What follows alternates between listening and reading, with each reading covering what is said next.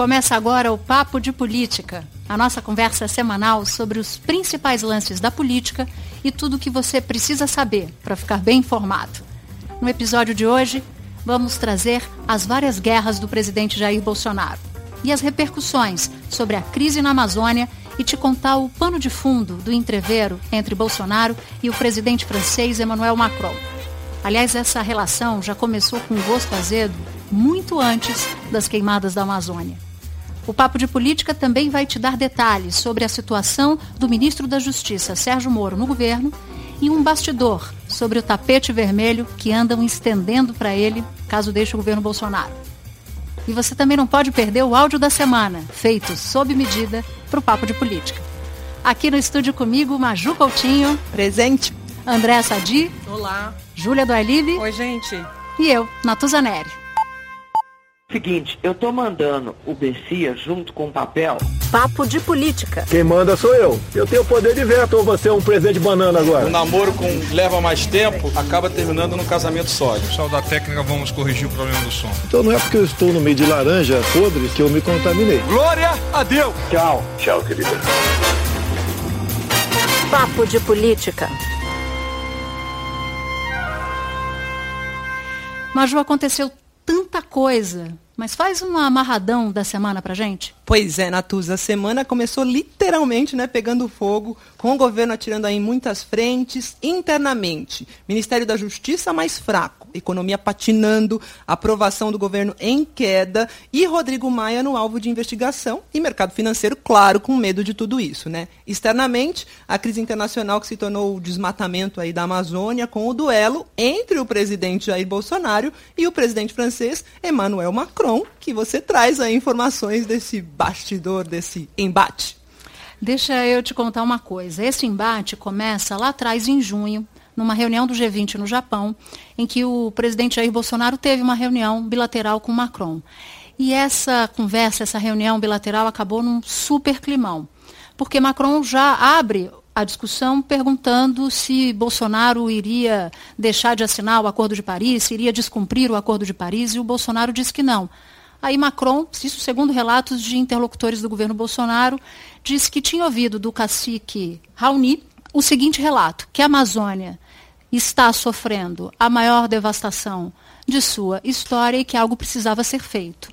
Nesse momento, Bolsonaro reage na linha do EPA. Não é assim. Se você precisa saber de informações sobre o meu governo, converse com alguém do meu governo. Você pode me ligar a qualquer momento. Resumo da ópera, gente. Essa conversa terminou, de fato, azeda, como a gente disse no começo do papo de política, e vem daí esse dissabor entre os dois líderes, o líder francês e o líder brasileiro. Primeiramente, o senhor Macron deve retirar os insultos que ele fez da minha pessoa. Primeiro me chamou de mentiroso. E depois, as informações que eu tive, de que a nossa soberania está em aberta na Amazônia. O líder francês, né, Matuza, até chegou a mencionar esse encontro. Macron falou que é, o presidente brasileiro teria colocado a mão no peito e prometido para ele que ia cuidar do meio ambiente. Depois disso, segundo Macron, é, cientistas foram demitidos, numa referência que ele estava fazendo à demissão do Ricardo Galvão do INPE. Uhum. Então, quer dizer, o clima começou a descer ladeira abaixo, na verdade, ali nesse encontro do, do G20 no Japão. Aí depois veio o Le Drian para o Brasil, que é o chanceler, não foi recebido, e o clima foi ficando cada vez mais complicado. Bom, o que, que o governo diz de tudo isso? Qual a preocupação maior do governo? Não é nem com a ajuda do G7, que todo mundo está falando. Vai ajudar, não vai ajudar? A ajuda do G7 não é nem dinheiro, é estrutura, o governo está muito preocupado com isso. O que o governo está preocupado é com o acordo União Mercosul. Uhum. Como vai ficar? Macron tentou colocar é, isso em xeque, não foi acompanhado pelos demais entes do G7, principalmente Alemanha é, e Reino Unido. Agora, os negociadores brasileiros, eu conversei com um deles, ele disse: olha, a gente está blindado porque no acordo está dito, tem todos os itens sobre o meio ambiente. A gente está cumprindo esses itens. E o acordo não pode ser alterado. O que, que pode acontecer com o acordo? Você pode ou arquivar o acordo ou é, aceitar, fazer ele valer. Agora, remendar o acordo você não pode. Então, o governo brasileiro está tranquilo uhum. do que diz respeito ao meio ambiente. Não, não tem nenhuma alteração que possa ser feita ali no que já consta e no que o Brasil já topou. Ou seja, não tem meio termo, né, Sadi? É. Você sabe que vocês falaram um pouco sobre essa crise, eu me lembrei que ao longo do governo, desde o comecinho do ano, a gente acompanhou é, ora o governo Bolsonaro, o presidente Bolsonaro mais alinhado com seus ministros da ala militar, ora mais afastado. Para a, a política aqui interna, de fato, essa questão do meio ambiente e da Amazônia, ela uniu o presidente Bolsonaro com a ala militar. Isso é a primeira coisa que eu queria contar de bastidor. A segunda é contar um pouco como é que foi a, a repercussão disso dentro da Câmara dos Deputados. O, o, presidente da Câmara, Rodrigo Maia, no dia seguinte do auge da crise do, da Amazônia, anunciou que ia ter uma comissão especial, que os deputados iam fazer uma comissão externa, na verdade, para viajar para a Europa, para discutir a questão. E ontem, o Rodrigo Maia se encontrou com alguns ex-ministros do meio ambiente. Entre esses ex-ministros, a Isabela Teixeira, que foi ministra do Meio Ambiente do governo de Dilma Rousseff. E nessa conversa, segundo eu apurei, ele foi aconselhado a, claro, tudo bem, os deputados podem ir ao exterior, tem que discutir esse assunto, mas precisa primeiro amarrar o que eles vão falar. Porque não adianta usar uma situação, uma crise que está totalmente em evidência, não só aqui como fora do país, no exterior, para usar isso de vitrine, ou seja, política, enfim. Primeiro prepara a pauta, depois vai lá para discutir. E só para a gente, só para eu arredondar, alguns parlamentares já foram avisados por diplomatas que essa relação da França com o Brasil vai ser muito difícil você fazer essa reconstrução a curto, médio prazo. Então, eh, os parlamentares já levaram esse recado para a cúpula do Congresso. A cúpula do Congresso ficou de passar para o Palácio do Planalto, mas eu acho que não precisa nem passar esse recado, tá mais do que. É, não, não tem nem direta, né, gente? Já tá, claro. Tá, tá, bem claro. Ô, gente, deixa eu trazer o bastidor que eu apurei, Sadi, que é o seguinte: eu conversei mais cedo com o Tasso Azevedo, uhum. que é coordenador de uma plataforma online que mapeia o uso da terra, que chama Mapa Biomas, né? Map Biomas. E ele disse o seguinte: que é assustador que essa Amazônia está sendo desmatada para depois ser abandonada, gente. Ó. 30% da área desmatada é abandonada, aí 60% é para gerar pastagem de baixa produtividade e apenas 10% viram áreas de alta produtividade. E ele ressaltou uma coisa importante, que existe já no Ministério do Meio Ambiente o plano de combate de prevenção e controle do desmatamento, que reduziu o desmatamento entre 2002 e 2012, está agora na quarta fase, precisa ser implementado. Eu acho que já tem aí, não é inventar a roda, né? Reinventar a roda. Total. A questão fundamental dessa crise, gente, é o fato de os fiscais não estarem trabalhando. Porque uhum. você já tem um arcabouço Isso. jurídico, você já tem a regra, como você falou. Só que os caras, os fiscais, não estão indo, ou se vão, eles não têm o apoio da polícia. O que é muito ruim para você fazer o trabalho. Você não vai entrar lá no meio da mata se você não tiver o apoio da polícia. Daí a importância das Forças Armadas terem entrado dando homem. Eu conversei, homens, né? Eu conversei hoje com o ministro Fernando Azevedo da Defesa, que estava me explicando. Tem 43 mil homens ali na, na região norte, que são os homens que trabalham nos comandos da Amazônia e no Comando Norte. É, esses, desses 43 mil, mais ou menos uns 4 mil vão estar tá atuando nessa crise momentânea. Dentro da mata. Dentro da mata, isso que é importante, ajudando a apagar fogo e tudo mais. Sobre a ajuda, eu perguntei para ele, ministro, e a ajuda do G7, tal, que falou que ia dar avião, que o governo ia dar também outros homens, brigadistas, etc. O governo disse que quer, não quer. Ele falou: olha, o que a gente está esperando agora de ajuda, nesse momento, é Estados Unidos, Israel, que tem um certo produto químico que você joga ali e ajuda o fogo, é, evita que o fogo se é, propague, Equador e Chile. Lembrando que o Pinheira teve ontem no uhum. Brasil e o Chile vai mandar, parece que dois ou três aviões para ajudar também no combate ao incêndio. Então, é exatamente o que você falou, Maju. Já tem a, a, todo o arcabouço, já tem a legislação, mas você precisa de gente para estar tá cumprindo ela. E, Júlia, deixa eu complementar a informação que você falou sobre fiscalização. O Carlos Ritchell, que é do Observatório do Clima, ele deu um dado aqui que eu achei interessante, que entre janeiro e abril desse ano foram 17 fiscalizações contra desmatamento na Amazônia, e no mesmo período do ano passado foram 56. Olha a queda, a redução. Então, tá aí, gente, não é inventar a roda, né? Eu ouço muito em Brasília, ah, mas como é que está a situação do ministro Ricardo Salles? Ele fica, ele sai no meio dessa crise. Seria um jeito, inclusive, de você apagar esse incêndio, você tirando o ministro Ricardo Salles. A resposta que eu dou para vocês é a seguinte, apurando essa semana em Brasília seria em condições normais de temperatura e pressão. Ou seja, toda crise, sempre o primeiro sacrificado é o ministro da área. Nesse caso é o oposto, é, é isso? É o oposto, porque o Ricardo Salles, não é que ele é um ministro qualquer, ele é um ministro da ala ideológica do governo Bolsonaro e, por ser alinhado, ele é um superministro. Então, uma fonte do governo falou assim para mim, Sadi, se eu fosse apostar hoje, ah, qual vai ser o primeiro ministro que vai cair agora no segundo semestre? Qualquer ministro, menos um ministro da ala ideológica. Sadi, nem diante dessa repercussão internacional. Nem diante, porque imagina, na prática, o que o ministro Ricardo Salles fala na TV é o que o governo, o presidente pensa. Tanto é que, se vocês forem observar, e a gente vai falar disso mais um pouquinho mais adiante aqui no, no papo, o ministro Ricardo Salles é um dos poucos que não foi desautorizado pelo presidente em alguma medida ou alguma indicação desde o começo do governo. Carta branca. Ele tem carta branca. Mas vamos voltar para outro, vamos entrar em outro incêndio, Vai, que é a relação do ministro Sérgio Moro com o governo. A gente estava falando do Salles agora há pouco. O Salles não entrou no governo como um super-ministro. O, o Sérgio Moro entrou. Assim como o ministro Paulo Guedes na economia. Desde o começo do ano, o ministro Sérgio Moro já sofreu algumas derrotas, ou foi desautorizado em algumas indicações, ou até decisões. Ele perdeu o prefixo super. Super, não tem. E agora, é, até inclusive, quando você conversa dentro do governo, tem gente que pergunta: será que o ministro Sérgio Moro ele vai pedir para sair? Uhum. Ou ele, vai, ou, ele, ou ele vai ficar, ele vai encarar o governo? Mas eu tenho uma pergunta para você, Natuza que ninguém sabe me responder. O presidente Bolsonaro tem, teria essa disposição em demitir o ministro por conta do combate, do discurso do combate à corrupção e da plataforma de segurança pública? Pode chamar os universitários? você não, você é universitária aqui, é bom te lembrar. Sadi, que é. entrevistou é. o ministro ontem no Infoco. Eu né? jogando a bola aqui. Porque você disse que a gente falou sobre as derrotas, que ele não vê como derrotas, né? É, eles não vê como derrotas e exatamente, claro, tem um discurso é, é, quase que público, né? De olha, eu trabalho no governo, não é assim, tem divergência, tem que debater. Mas todos os ministros, se a gente for fazer aqui uma retrospectiva que é, desafiaram ou discordaram do governo, não são mais ministros. Esse sim tem um ex antes do ministro. O que me parece é que nos últimos dias, Sérgio Moro começou a tomar consciência desse poder que tem. Quem é que perde mais com a saída de Moro do ministério? O presidente Bolsonaro ou o próprio Sérgio Moro?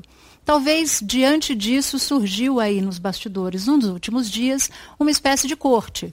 O governador de São Paulo, João Dória, fez chegar ao ministro Sérgio Moro o seguinte recado: no minuto que o ministro sair do governo, se isso acontecer, no minuto seguinte, ele tem as portas abertas no governo de João Dória aqui em São Paulo. Não tem ninguém dormindo no ponto, Júlia, você Ninguém acha? dormindo no ponto, imagina, todo mundo PHD na arte da política, né? A arte bem entre aspas. E é isso, para o Moro seria uma boa saída, né, Natuza? Porque ele largou, ele deixou 23 anos de magistratura, topando um projeto que passaria eventualmente por uma indicação no STF, e se sair do governo sem nenhuma indicação para outro cargo público, ficaria sem nada, teria que ir para atividade privada ou fazer um curso em Harvard, qualquer coisa desse, desse gênero. Aqui, vindo para São Paulo, a sinalização, e segundo a apuração que eu tive, foi um tapete vermelho que teria sido estendido uhum. para ele, seria no sentido dele ter uma super secretaria. Uhum. Então, falando do super de novo. É, então, ninguém... aí, aí, a gente fica com medo, né, Júlia? Super secretaria, super ministro, a gente já viu que isso aí não dá muito certo, Sadi. Você sabe que eu quero contar uma, uma amarração que eu fiz depois dessa entrevista e também conversando com algumas fontes, não só do Palácio, mas ali no Congresso. A, a impressão que eu fiquei falando com essas pessoas foi a seguinte dessa semana, que o ministro Sérgio Moro, uma vez é, um pouco mais desgastado e fritado né, publicamente, quando o presidente disse que pode interferir politicamente na Polícia Federal, ou em outras decisões, como tirando o COAF ali do, da alçada dele, o ministro trabalhou de fato, e isso me pareceu um, um gesto político dele. Porque ele trabalhou de fato para se reposicionar nesse xadrez ministerial. Como? Na véspera o do, do, da entrevista, o ministro Moro foi conversar com o presidente Bolsonaro e saíram dessa conversa. A gente não, ninguém sabe o que aconteceu lá dentro, mas fora. Na véspera nas, da sua entrevista. Na entrevista uhum. na Globo News. Nas redes sociais, eles trocaram afagos. Como? O ministro Moro disse que o presidente tem compromisso absoluto com o combate à corrupção. Bom, e olha só, o presidente Jair Bolsonaro vai terminando a semana fazendo afagos em Moro. Disse que Moro é um patrimônio nacional, mas abrindo artilharia contra um antigo aliado que é João Dória, dizendo que João Dória mamou nos governos do PT. Isso vai ter consequência, vai agitar os bastidores e é bom a gente ficar de olho. E sobre esse assunto em especial, eu queria chamar o áudio da semana, que foi feito sob medida para o Papo de Política. Rodou. Com todo respeito, entendo que esse leque temático tão aberto né, é, tem sido enfrentado pelo presidente de modo muito aligeirado, muito superficial. Tudo pela rama, nada pela raiz. E também digo, infelizmente, o presidente incorre muito em, em opiniões contrárias à Constituição. E é bom lembrar, estadista, diante de uma Constituição democrática, civilizada e humanista como a nossa, estadista é quem cumpre a Constituição. Fora disso, você pode ter um governante, pode ter um administrador, mas não tem um estadista. Bom, você acabou de ouvir o ministro aposentado do Supremo Tribunal Federal, Aires Brito. E aí eu queria pegar esse gancho do, do ministro Aires Brito para amarrar com uma espécie de teoria da guerra. O que está acontecendo nesse momento? Muita gente está se perguntando, inclusive no Congresso, se vai dar certo essa, se vai dar certo essa estratégia de armar várias guerras ao mesmo tempo, várias guerras simultâneas. Uhum. Ou, para ficar um pouco na teoria da guerra, se faz sentido dividir todas as tropas em trincheiras diferentes, sem saber se haverá munição, suprimento para todas elas. É um risco enorme do ponto de vista estratégico, salvo se o comandante dessa, desse teatro de operações tiver plena consciência do que está fazendo.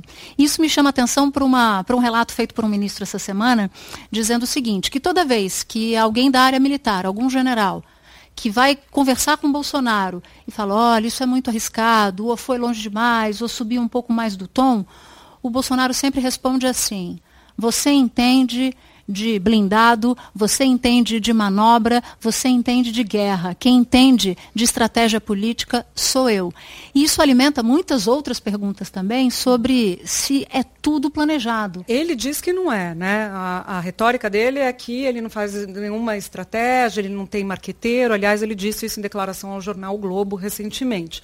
O fato é, tem uma estratégia de comunicação sim. O presidente, toda vez que há uma crise, ele sinaliza para o seu eleitor mais fiel. Ele olha ali para os seus 20% e fala com aqueles 20%.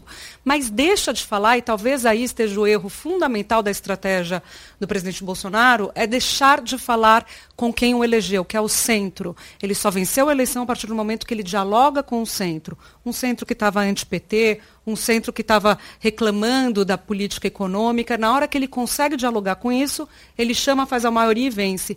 E é impressionante que nesse momento ele deixa de falar com esse centro e foca só no lado, nos 20%. Você falou isso, eu lembrei que lá no Congresso essa semana, até a presidente da Comissão de Constituição e Justiça do Senado, que é a senadora Simone Tebet, ela estava me falando que na avaliação dela, por exemplo, a indicação do Eduardo Bolsonaro atrapalha a discussão da reforma da Previdência.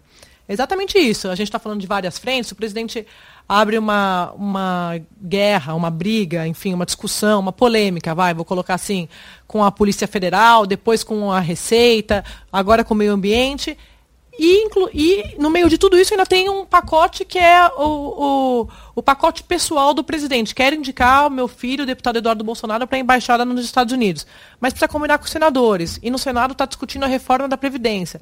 Quem está falando que está atrapalhando a pauta é a presidente da CCJ, que é a comissão que está discutindo a, a reforma. Então, respondendo um pouco o que você falou, Natuza, ele abre muitas frentes, você nem vê, não dá nem tempo de você ver o que ele está deixando de priorizar para poder tocar, às vezes, a polêmica, ou a crise, ou, ou, a discussão. Então, hoje foi uma notícia que dá um fôlego para o governo, porque foi é, divulgado o crescimento no segundo trimestre de 0,4% do PIB em relação ao primeiro trimestre e tirou do horizonte a recessão técnica, Natuza, porque esse era o grande medo. Recessão técnica, dois trimestres de queda, retração, o país entrou em recessão. Então, não tem isso. Aliás, foi maior até do que o mercado pensava. O mercado estimava ali uma mediana de 0,2%, 0,4%. Boas notícias, indústria puxando, consumo da família um pouco melhor, serviços também puxando. Agora, investimentos privados, é a boa notícia junto com o resto. Agora, investimento do governo, baixo ainda. Governo sem condição de ajudar a estimular a economia com dinheiro próprio, porque não tem o dinheiro, né? Bom, vamos jogar o que, que tem para a semana que vem de importante que merece atenção. Maju, para você. Ó, Natuza, ontem o senador Tasso Gereissati apresentou à Comissão de Cidadania e Justiça o relatório da reforma da Previdência. Os senadores vão ter um tempo aí para analisar esse relatório e provavelmente entre em votação em 4 de setembro, então vamos ficar de olho. Deixa eu, eu, vou. Você vê que eu já me antecipo. carro, São né? muitos anos. São né? muitos anos de convivência com você. Eu sempre espero que você se antecipe. Eu, vou, eu, eu acho que semana que vem a gente pode esperar algum tipo de desdobramento do, da indicação ou não do Eduardo Bolsonaro. Por quê? Eduardo Bolsonaro está fazendo um périplo lá no Senado com os senadores. Ontem até conversou, jantou com alguns senadores. Só que, gente, é o seguinte: o clima no Senado não tá para peixe assim, não eles estão divididos, estão pensando muito nessa indicação. E, claro, o Palácio do Planalto também está pensando muito, está preocupado com o eventual desgaste de uma rejeição desse nome. Então, acho que semana que vem a gente pode ter algum tipo de desdobramento sobre essa indicação ou não. Júlia. Bom, semana que vem, o ministro do STF, Alexandre de Moraes, deve decidir é, segundo as informações que eu tenho, para onde vai o dinheiro do fundo da Petrobras. Todo mundo uhum. de olho para usá-lo no combate às queimadas, para usá-lo no meio ambiente. E aí, falando em STF, vou aproveitar e fazer um parênteses aqui, é rápido, prometo. Todo mundo de olho também na decisão se o ministro Dias Toffoli vai levar ou não vai levar para o plenário aquele pedido do Faquin, que diz uhum. respeito à anulação dos processos da Lava Jato lá da primeira instância. Isso é um tema super polêmico não está previsto para entrar na pauta, pelo menos agora no curto prazo. Peraí, antes da Natuza, porque assim, a Júlia fez dois, né? Queria dizer isso, pela ordem. Ciúme! Semana que vem também o, o desfecho, Maju, do se o governo vai liberar ou não dinheiro para as bolsas do CNPq. É verdade. Então, assim, a gente está falando de pesquisa, a gente está tá falando de futuro. Como é que vai se dar essa, essa questão? Teremos assunto. Teremos. Eu sei que é difícil, eu sei que é difícil finalizar com elas, mas a gente vai ter que terminar. O Papo de Política termina aqui e eu preciso agradecer a equipe que proporcionou tudo isso. Roteiro e edição, Daniela Abreu. Edição de áudio, Fábio Cameia. Trabalhos técnicos, Jorge Tonelli, Gerson Chaves, Anderson Tavares. Supervisão, Cadu Veloso. E a partir de agora, eu, Natuza Neri, Andréa Sadi, Júlia do Alib e Maju Coutinho, a gente te encontra aqui toda semana no g1.com.br barra podcasts ou no seu agregador preferido. Até o próximo papo. Gente, assim. Ai, gente, eu não acredito que a gente estreou. Sinceramente, não tô, eu não tô entendendo. Gente, se deixasse, elas iam falar até amanhã, né? Ah, íamos mesmo.